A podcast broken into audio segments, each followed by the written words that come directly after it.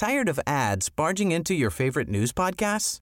Good news. Ad-free listening is available on Amazon Music for all the music plus top podcasts included with your Prime membership.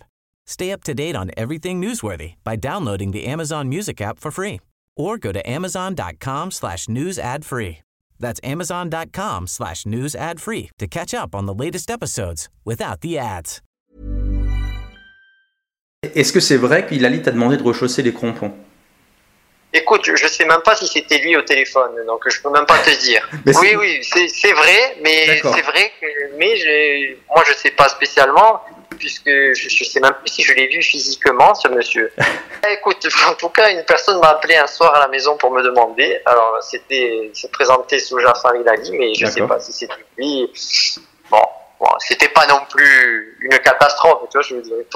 Non, c'est sûr, mais c'était, c'était preuve, c'est- c'était, ça fait rire. Après coup, c'est risible, mais voilà, je me dis, ça peut très bien être quelqu'un qui, qui s'est moqué, qui a voulu faire un canular, et puis voilà. ouais, mais j'imagine sur le coup, ouais, on doit être un peu déstabilisé, se dire, mais Ouais, ça fait rire, mais bon, il faut se remettre dans la période. Il s'en passait une. Tous les jours, on apprenait quelque chose. Un jour, on apprenait qu'ils voulaient vendre la marque Racing. Un jour, enfin, bon, voilà, il se passait tous les jours quelque chose. Dans les DNA, dans l'Alsace, il y avait des articles, c'était quotidien, quoi. Donc, euh, voilà, c'était, il faut se remettre dans le contexte de, de l'époque. Tired of ads barging into your favorite news podcasts?